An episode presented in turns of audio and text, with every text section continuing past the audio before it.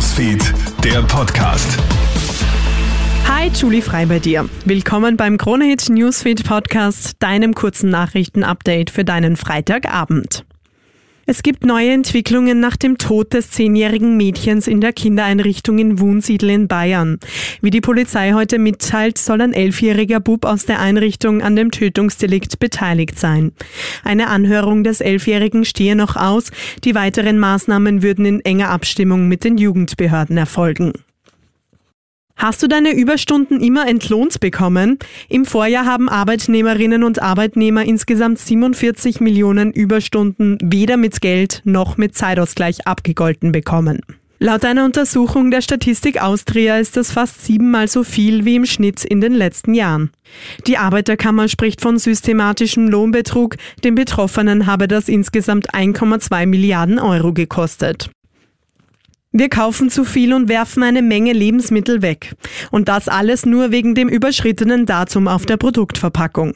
Aber Achtung, das Mindesthaltbarkeitsdatum ist eine frische Garantie, aber kein Ablaufdatum. Einkäufe in Zukunft zu planen und auf die gewünschten Gerichte abzustimmen, könnte uns dabei helfen, nicht so viel wegzuwerfen.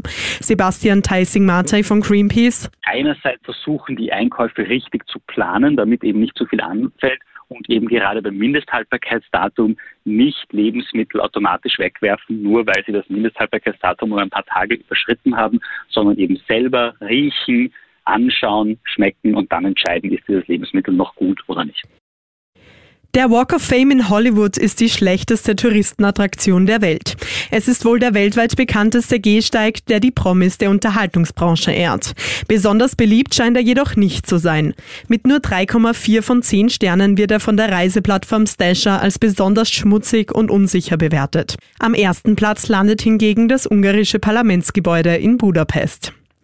Das war's soweit von mir. Alle Updates findest du wie immer im Kronehit Newsfeed und auf kronehit.at. Schönen Abend dir. Kronehit Newsfeed, der Podcast.